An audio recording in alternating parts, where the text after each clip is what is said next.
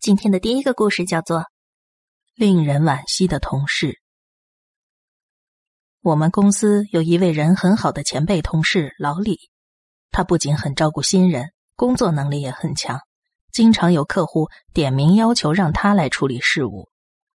老李还特别顾家，一提到妻子跟女儿的事儿，就说个没完没了。每当节假日过后，他还会拿出照片炫耀。他们全家去了什么好地方，吃了什么好吃的，等等等等。刚开始大家都觉得他真是个当代居家好男人，但是说的多了，同事们也开始有些抵触了。老李确实是个好丈夫、好爸爸，但问题是，他的妻子跟女儿早都到另外一个世界去了。不过除了这一点。他确实是个很可靠的人，这也不会影响大家的工作，所以大家也都不提这件事儿。去年一年，公司完成了很多项目，老板相当满意，年底的年会也办得相当豪华。老李因为工作表现突出得到了嘉奖，同事们都来跟他敬酒，他自己也开心的一杯接一杯的喝，远远超出了自己能降服的酒量。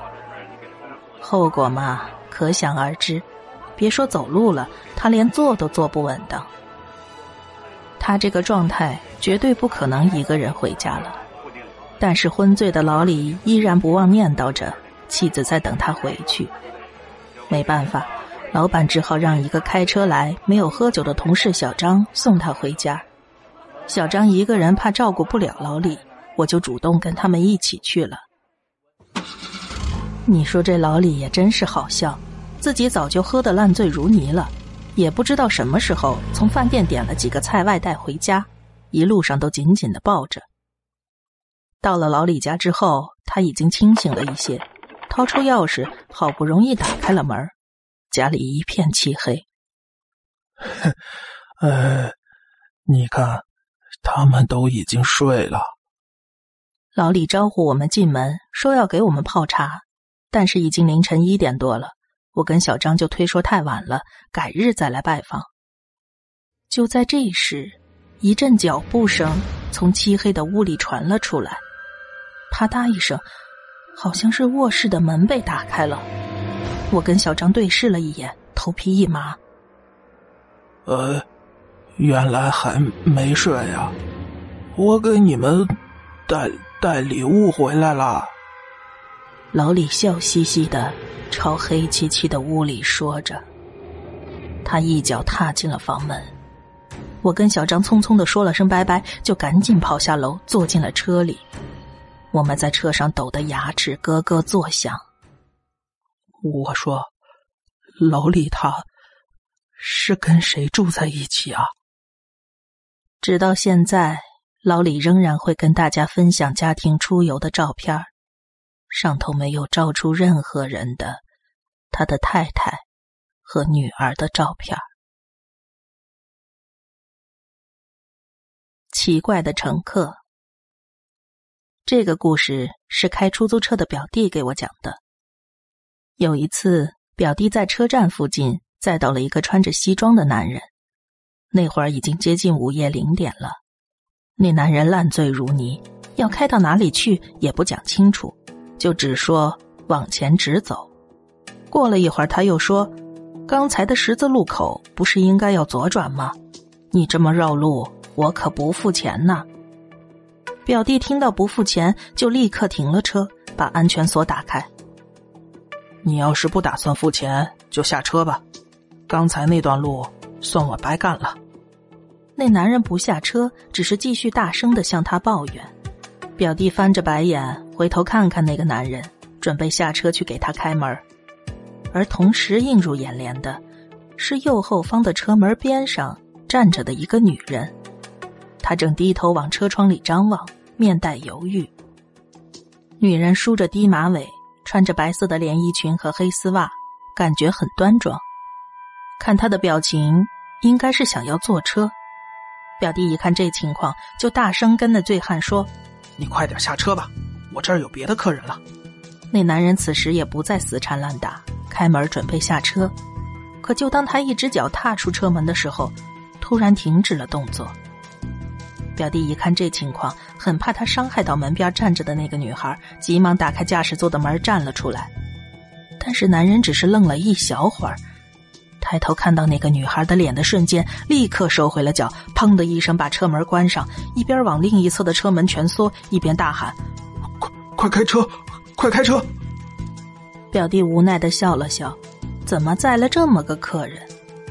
男人却着急的在身上摸索着：“快点，快点，我身上有钱，先给你。”说着，他掏出钱包，丢了两百块钱到车前座。表弟一看他有钱付车费，那还是载他吧。哎，好吧，你要坐也不是不行。说着，他往女孩那边看了一眼。表示抱歉的笑了笑，女孩也朝他笑了笑。再次上车之后，男人好像已经清醒了，他蜷在后座的一角，说出了一个明确的位置。送男人回到了家，表弟看了看计程表，七十多，准备给他找钱，男人却连声说不用找了，慌忙的下了车。表弟又是一阵苦笑，刚准备开走。却看到前方不远处的路灯底下，一个穿着白色连衣裙、黑丝袜的女孩站在那儿。表弟以为只是穿着类似而已，但是那女孩却朝他挥了挥手，笑了笑。表弟见状打了个寒战。七十多块钱的车费，这么远的距离，那女孩怎么也不可能是个活人。而且，那个女孩站在路灯底下。表弟却怎么都找不到她的影子。表弟不敢往前开了，倒车一直到十字路口，转弯就一直朝着家开了回去。两天后，出租车公司接到了一个电话：“喂，之前坐你们公司的出租车，司机中途要我下车不说，连钱都没有找给我。”公司调查之后，找到了表弟这里。表弟把前因后果都跟经理交代清楚了，但是那男人还是不依不饶的要求表弟登门道歉，还给出了自己的姓名、地址和电话。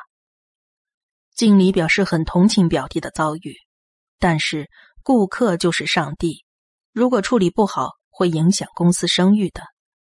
而就在经理苦口婆心的劝表弟的时候，又接到了一个电话，那人说这件事儿自己也有不对。不用过来道歉了。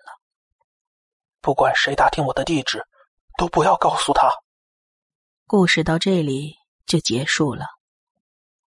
我看那女孩啊，绝对跟那男的有什么关系，可能就是为了那男的自杀了。表弟把自己的猜测说了出来，但是我却比他多想到了一点。弟弟啊。我想，那女孩听到你说你要做也不是不行的时候，就坐上了你的车，跟那个男的回家去了。